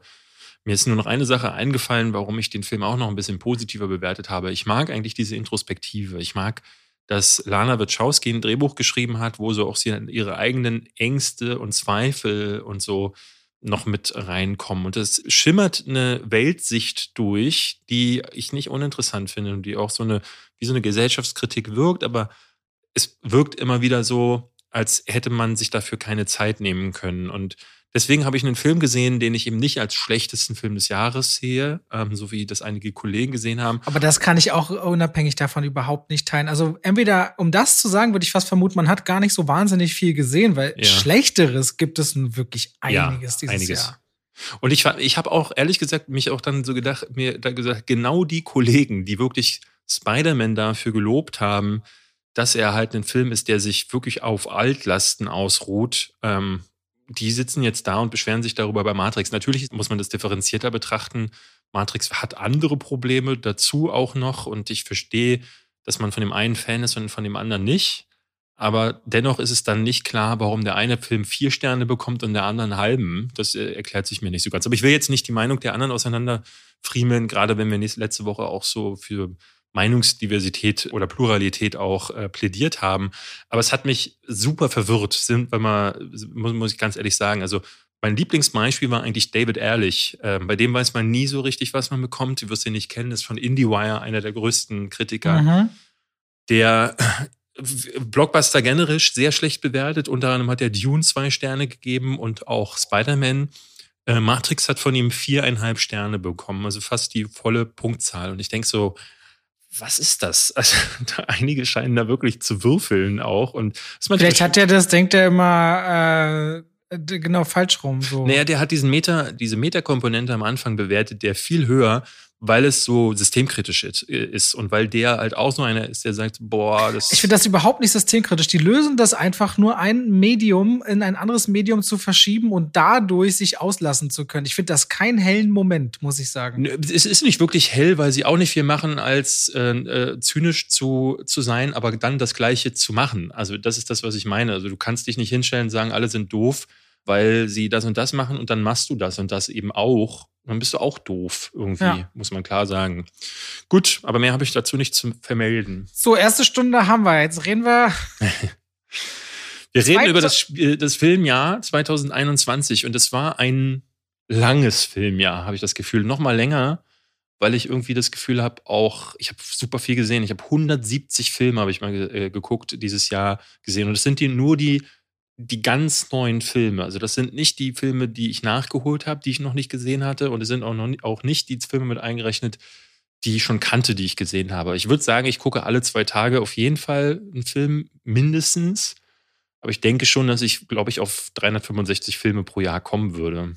Also vor allem, es kommen ja immer noch mal Serien mit rein oder mhm. Dokumentation und das ist, also es ist ich glaube, ich, ich weiß nicht, ich habe nicht gezählt bei mir, ehrlicherweise. Ich sehe es bei den Letterbox halt ganz klar. Genau, aber das ist halt wirklich eine ganze Menge gewesen dieses Jahr. Man spürt immer mehr die, ich will gar nicht sagen Belastung, aber diese doppelte Ebene Kino und Streaming. Mhm. Und das hat sich auch dieses Jahr weiter ausgebaut. Sei das Disney im Marvel Cinematic Universe, die mit ihren Serien kommen, die es auch bei Star Wars machen, oder Netflix, die, die immer mehr produzieren und dabei teilweise immer erfolgreicher werden. Früher waren das zwar noch Sachen wie, ja, erste House of Cards und Stranger Things und Orange is the New Black. Jetzt haben sie ja wirklich zumindest Semi-Hits und Hits im Zwei-Wochen-Takt. Weißt du, heute ist es äh, The Witcher, dann ist es irgendwann schon wieder Bridgerton, dann hast du einen Welterfolg mit Squid Game, der bis auf die Schulhöfe reicht. Dann hast du mal so was Kleineres wie Emily in Paris jetzt und dann hast du mal Love, Death and Robots zwischendurch. Wenn du mal übers Jahr guckst, hast du alle zwei bis drei Wochen neben den Filmen, die teilweise ja auch äh,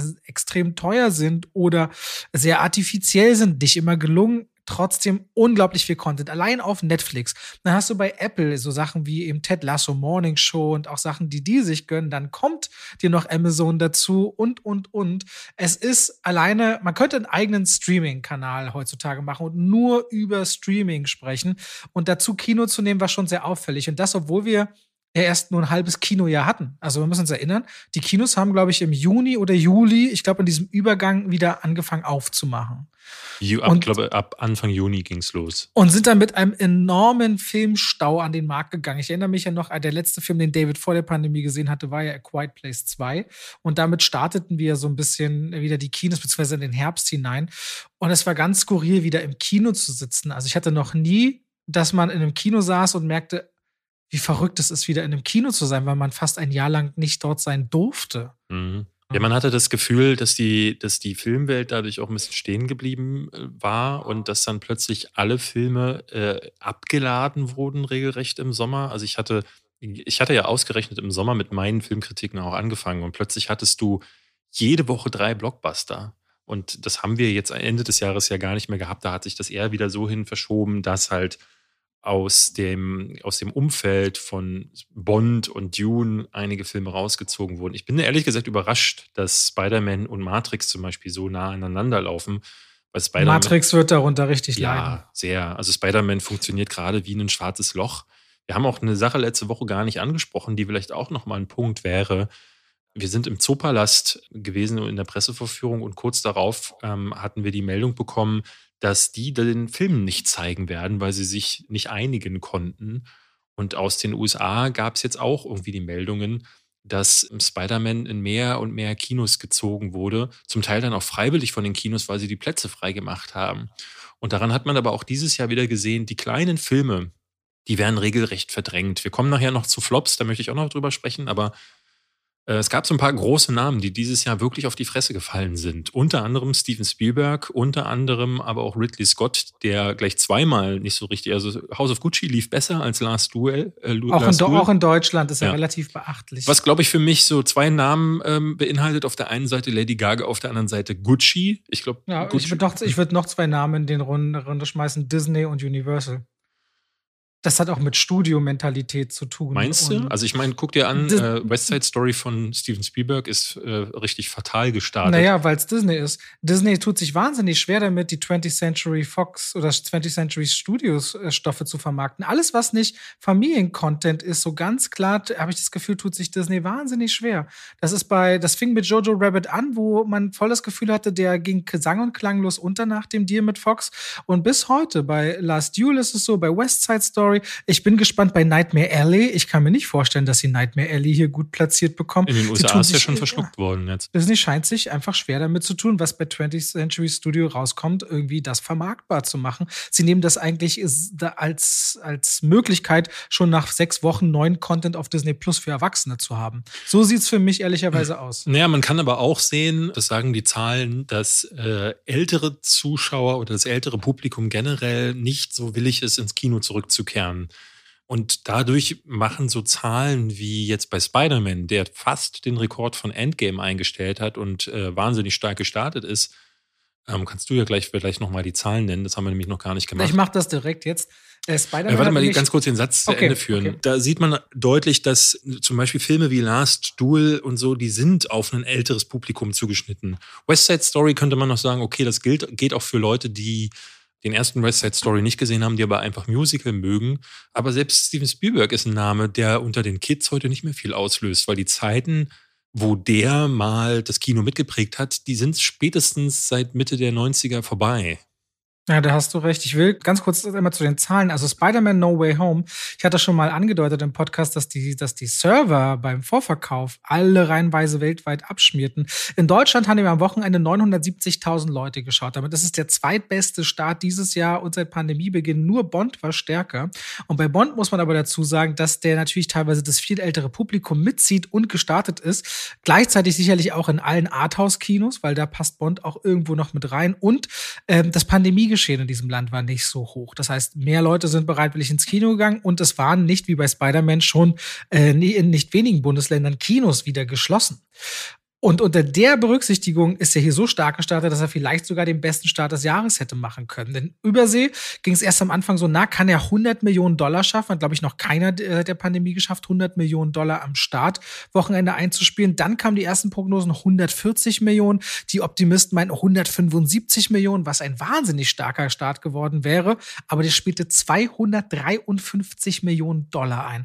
Bricht damit alle Rekorde von Sony, die es jemals gab. Der erfolgreichste Filmstart Filmstart von Sony aller Zeiten und insgesamt der dritterfolgreichste Filmstart aller Zeiten und das noch zusätzlich während einer Pandemie und weltweit über eine halbe Milliarde, 587 Millionen am Startwochenende eingespielt, obwohl er, glaube ich, noch nicht in China gestartet ist.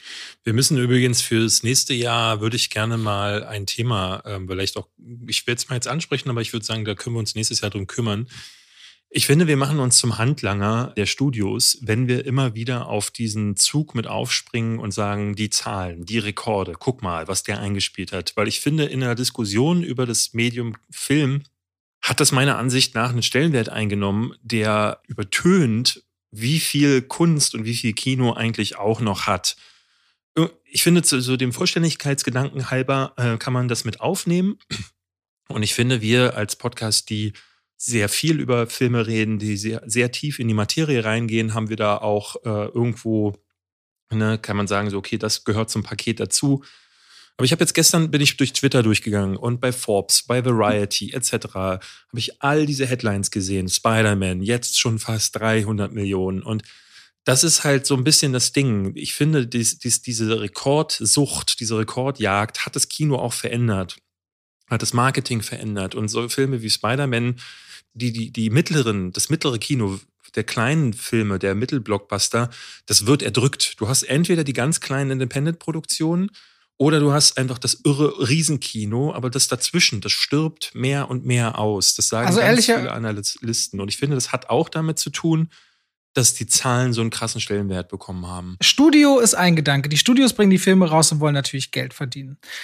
Aber wer die Seele frei macht und die anderen Filme rausschmeißt, sind auch die Kinos. Aber sie machen also, das zum Teil auf den Druck der Studios. Disney ist da ja sehr, sehr stark mit dabei. In dem Fall ist es aber halt Sony und dieser Film ist auch besonders, weil jemand den Start und während der Pandemie, deswegen finde ich es auch okay, das mal hier zu sagen, dass der Film so massiv anläuft.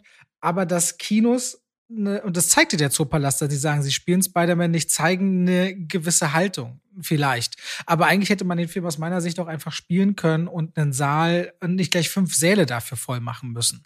Also Kinos müssen nicht. Es gibt genug Leinwände, alle anderen Filme rausschmeißen. Am Ende entscheiden auch sie und sagen, wir wollen auch noch diese extra Dollar mitnehmen. Es ist so ein bisschen ein Hin und Her.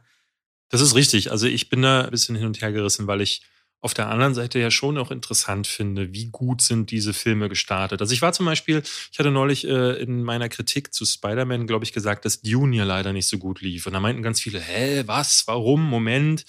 Und er erzählt mir dann, dass der 400 Millionen Dollar eingespielt hat, was ehrlich gesagt nicht viel ist heutzutage mehr. Also es ist gerade vor allen Dingen nicht viel, wenn man bedenkt, dass er um die 250 Millionen gekostet haben soll und dieses Budget ja immer noch verdoppelt wird, wenn man Marketing mit einberechnet. Ich glaube, während der Pandemie die, sind die Marketing-Budgets stark reduziert worden, auch weil die ja äh, zum Teil das eben auch noch äh, parallel auf Streaming rausbringen. Und man kennt die Streaming-Zahlen ja auch nicht. Das ist immer noch ein Faktor, den man mit einberechnen muss.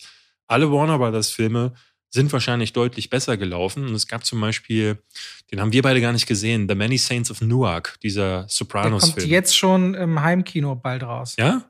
Das ja. hat mich total gewundert, aber der ist halt drüben massiv gefloppt. Aber HBO hat ver verlauten lassen, dass äh, das Interesse an der Sopranos-Serie, das ist stark gestiegen, weil das auf HBO Max äh, äh, wiedergekommen ist, ist quasi das nochmal mit neuem Leben eingehaucht worden, sodass sich HBO Max sagt, ist ein Win trotzdem.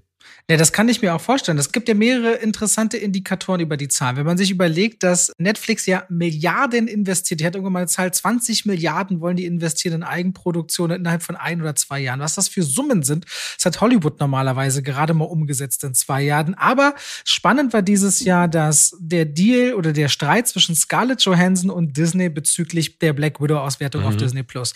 Am Ende haben die sich außergerichtlich geeinigt und Disney hat Scarlett Johansson wohl an die 40 Millionen Dollar on top zu ihren 20 Millionen gegeben.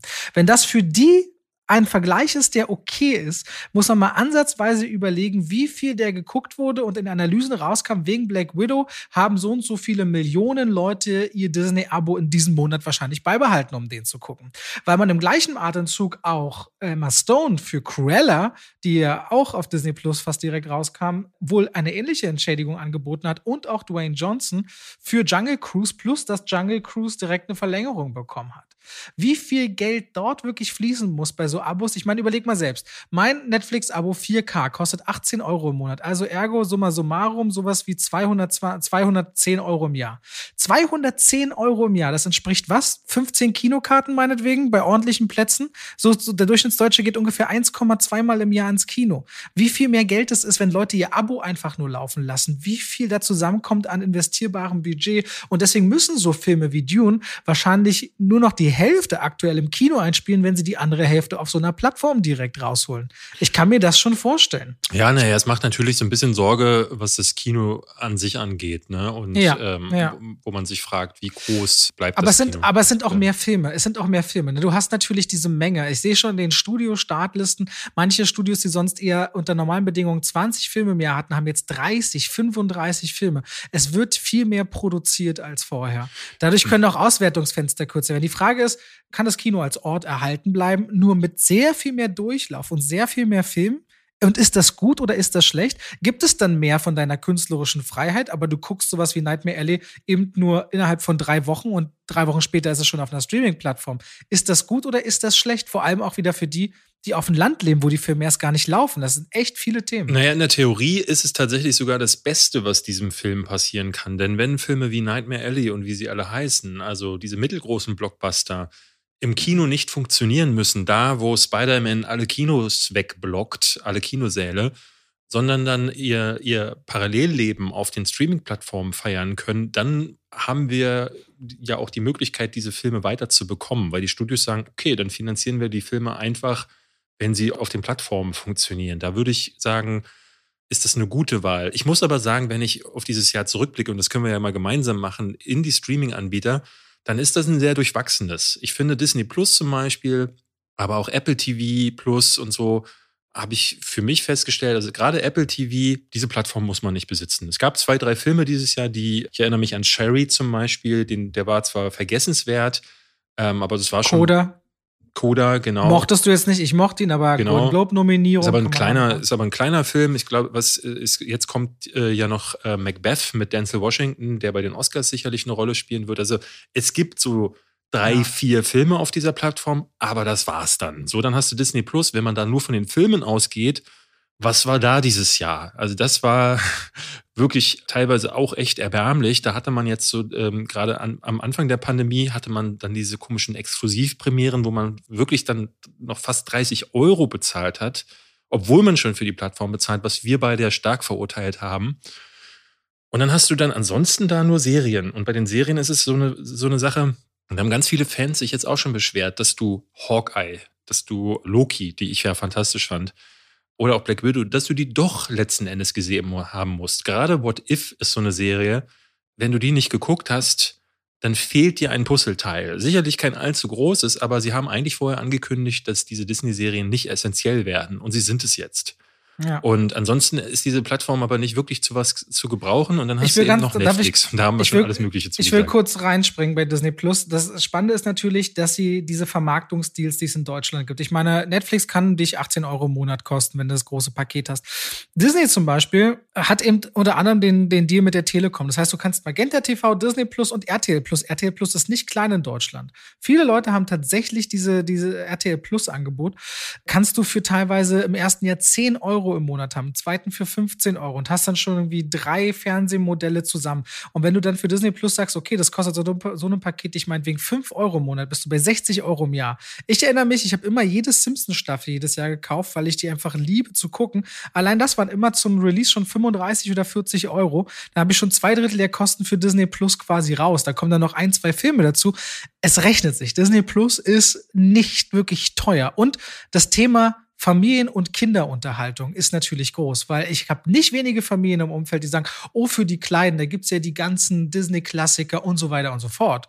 Das ist schon ein Thema für diejenigen. Nur jetzt für uns beide, ne, die äh, auf andere Inhalte schielen. Aber ich finde, das sollten wir nicht außer Acht lassen, warum Disney Plus so gut dann funktioniert in den Haushalten. Ja. Es bietet einfach wahnsinnig die Möglichkeit.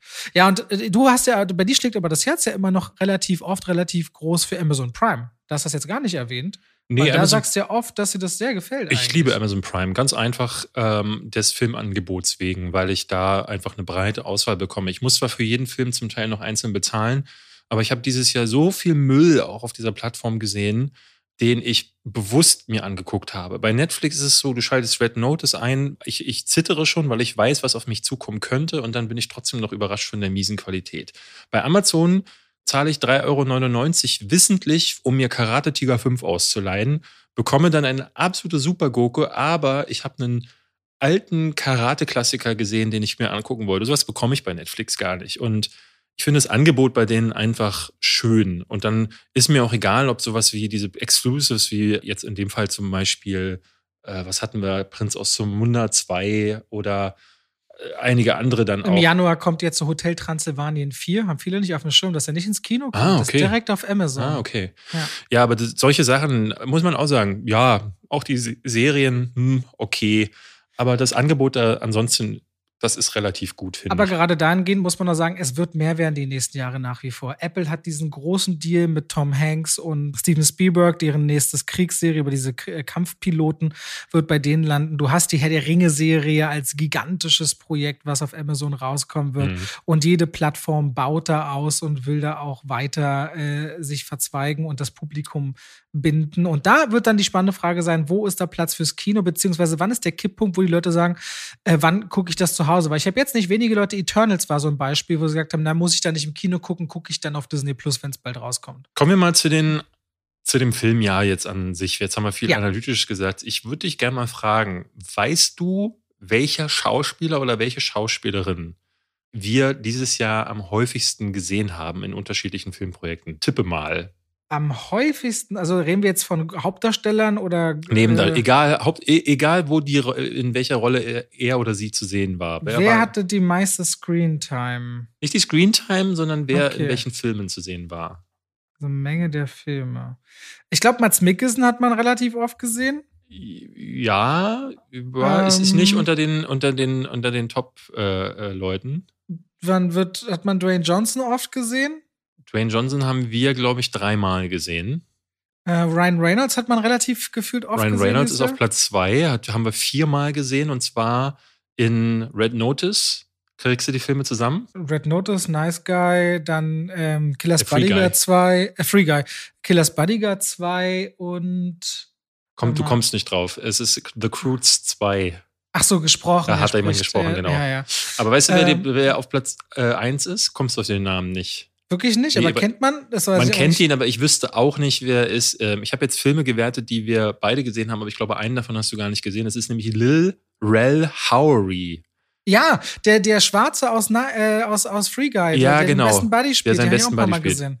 Der hat mitgespielt in Judas and the Black Messiah. Ja, äh, Der hat stimmt. mitgespielt in Free Guy, da war er sein Kumpel. Dann in Tom und Jerry ist er zu sehen.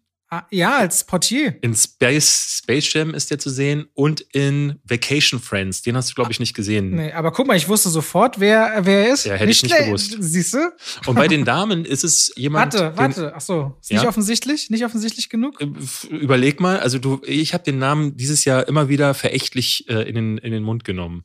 Verächtlich. Ich hätte jetzt Emily Blunt gedacht. Mhm. Äh, es war oft zu sehen. Mhm. Kristen Stewart? Nee, hast du Mhm. nicht verächtlich immer gedacht. Den findest du. Kann Hayek. Stimmt. Die war in Eternals, in Hitman's Bodyguard und in Bliss. Wahrscheinlich Na, und so. Also, in, in House of Gucci. ach, ist sie auch. Siehst du, komm, dann Ja. sind die, ist, ist sie sogar in vier Filmen drin. Dann ist sie weit, also mit Abstand so die meist, die meistgesehene Schauspielerin dieses Jahr gewesen. Bei Zwar- uns jetzt. Bei uns jetzt. Genau, ja. Ja. Äh, Ich habe jetzt natürlich Filme gewertet. Ich, bei Letterbox wird mir das dann angezeigt, wie oft ähm, haben bestimmte Schauspieler mitgespielt. Also das ist dann auch ganz interessant zu sehen, dass einige Pro- Produzenten offenbar nichts anderes machen, als sich in, an Filmen zu beteiligen, weil ich hier einen habe, der ist neun, an neun krassen Filmen dieses Jahr beteiligt gewesen.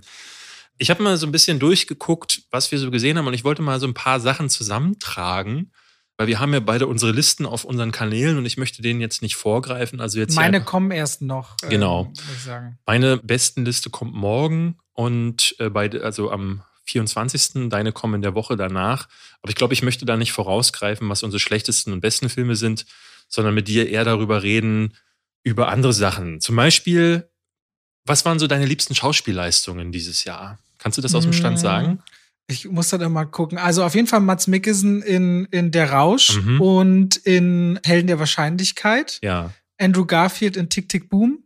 Für mich ist es Matt Damon in Stillwater gewesen. Ah, stimmt. Emma Stone in Cruella auch, muss ich sagen. Findest du? Ich, ich finde Cruella cool. Ich finde sie cool. Ich bin gespannt, was du nächste Woche oder jetzt in den nächsten Tagen zu Don't Look Up sagen wirst, weil ich finde da, also das, da, da haben die natürlich ein paar echte Schwergewichte, aber ich finde Kate Blanchett finde ich krass. Also die ist, die verschwindet in der Rolle. Das finde ich, ich, ich liebe Schauspieler und da gehört die ja wirklich dazu. Ich habe jetzt ähm, den neuen Film von Tilda Swinton nicht gesehen. Die spielt ja in Memoria eine Rolle und die finde ich ja auch immer super transformativ. Aber äh, Kate Blanchett, das ist für mich so eins der Highlights des Jahres. Und gelobt wird ja sowas wie Spencer, also Kristen Stewart. Oder jetzt hochgehandelt wird tatsächlich in Being, Being the Ricardos. Das ist dieser neue Film von Aaron Sorkin, wo Mhm. Nicole Kidman auch Oscar gehandelt wird. Bin ich auch sehr gespannt, weil hattest du diese Big, äh, wie hieß diese Serie mit ihr? Nein, äh, Nein Perfect Strangers. Ja, Nein Perfect Strangers, da ist die ja furchtbar. Die haben wir nicht zu Ende geguckt, die haben die ersten fünf Folgen, glaube ich, Genau. Geguckt. Und da merkt man ja, also sie ist, sie ist keine schlechte Schauspielerin, aber dieser, ähm, die. Du regst dich über den Botox-Verschnitt auf. Ja, weil sie gar nicht mehr acten kann. Also es ist wirklich, es gibt gar keine Gesichts-, äh, keine Mimik mehr. Du kannst ihr gar nicht mehr, du kannst gar keine Gefühlsnuancen in dem Gesicht ablesen, weil das nicht existiert. So. Aber also, Matt Damon hat mich in Stillwater komplett weggehauen. Das hat, hat mich überrascht. Ja, ansonsten Timothy Chalamet könnte man in Dune Wobei das ist, mh, hm, das ist nicht so, baut nicht so alleine auf ihn auf. Ich weiß dann immer so, ich habe eine Liste, wenn ich die zusammenstelle, dann überrasche ich ja selbst immer, denkst, oh, das war dieses Jahr und ah ja, das war toll, dann ist das doch mal so eine filmische Reise. Habe ich aber so noch gar nicht gemacht. Nee, ansonsten bei Frauen finde ich es eigentlich noch spannend, äh, weil es Männerrollen fallen einem immer, weil die einfach sehr viel stärker präsent sind, leichter ein, finde ich, als Frauenrollen. Und da hatte ich gerade noch so ein bisschen überlegt. Fällt dir da noch jemand äh, spontan ein? Oder den Frauen? Hm, nee, ehrlich gesagt nicht. Ich war diesmal, dieses Jahr halt so von so Leuten wie Amy Adams, die ich ja super stark finde, zum enttäuscht. Beispiel extrem enttäuscht. Hier Woman in the Window fand ich sie unerträglich drin, zum Beispiel. Ähm, und da war ich dann ein bisschen schockiert, dass einige große Namen dieses Jahr echt nicht abgeliefert haben.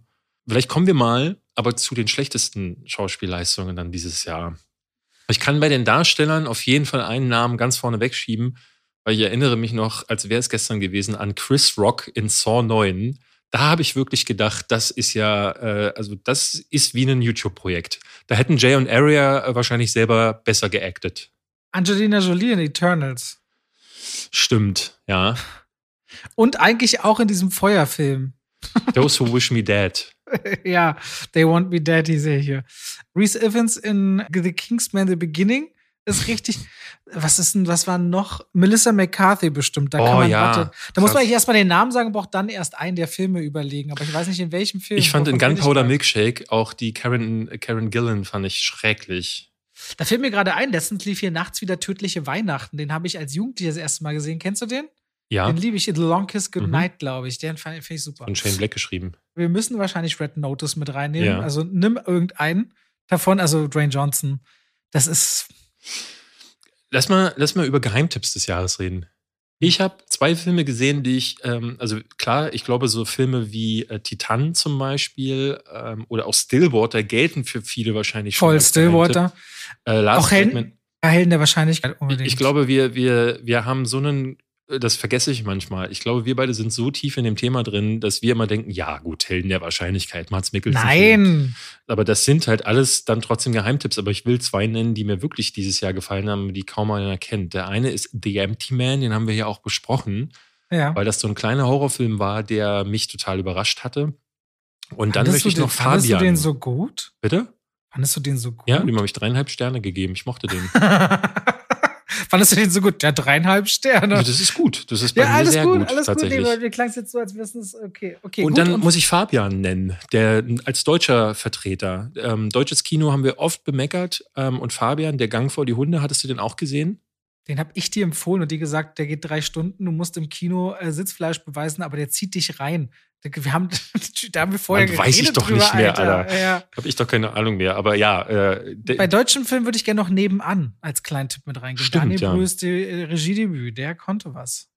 Ich würde auch noch Bo Burnhams Inside nennen. Den hast du, glaube ich, auch nicht gesehen. Das ist nee, ein kleiner, Das ist im Grunde so ein Musik-Sketch-Ding, ähm, da wo ich finde, der, äh, den haben vielleicht zu wenige auf Netflix geguckt.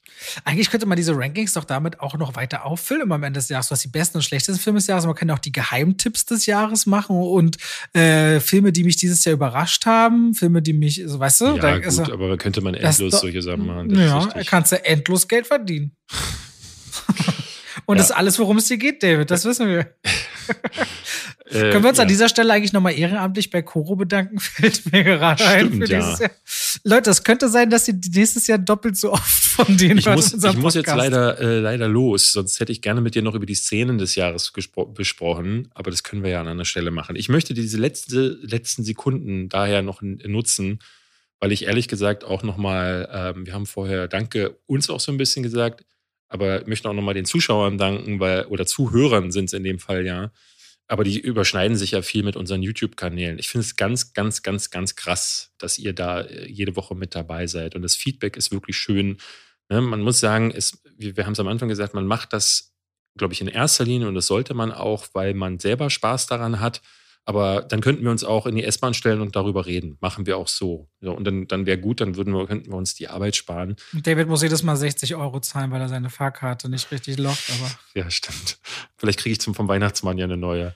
Aber es ist, macht natürlich so viel mehr Freude, wenn es dann noch Leute gibt, die man erreicht. Und wenn die dann auch noch schreiben, ich habe dieses und jenes ausprobiert, weil ihr das gesagt habt also man, man, man lästert und schimpft viel über das Influencertum, aber wenn das so dieses Influencen dann auch wirklich ist, dass Leute sagen so, oh, das probiere ich aus, das gucke ich mir an, äh, ich bestelle vielleicht sogar bei Coro, ne? Also dann finde ich das wirklich irgendwie eine, eine gute Sache. Und wenn dann Leute, also selbst du influenzt mich ja, ich fange dann, versuche dann irgendwie tatsächlich auf so Verhaltensnormen wie zu, äh, so zu achten. Ne? Also es macht mich dann tatsächlich zu einem besseren Menschen, wenn ich dann versuche, aber ich, ich bin jetzt nicht wie du, dass ich durchgängig versuche zu gendern. Und selbst dir gelingt es ja nicht. Aber ich bin da achtsamer geworden so und äh, ich höre auch von Leuten, dass die sagen, ähm, sie achten mehr auf Dinge, äh, seit sie uns zuhören. Und sei es nur so auf Gesprächskultur und Meinungspluralität und so. Und deswegen danke auch nochmal an euch. Ich freue mich aufs nächste Jahr. Ich freue mich auch aufs nächste Jahr. Ich brauche dem, glaube ich, nichts hinzufügen. Wir wünschen euch ein paar schöne Weihnachtsfeiertage und dass ihr gut in das neue Jahr kommt. Und dann hören wir uns Anfang Januar wieder. Und bis dahin, macht's gut.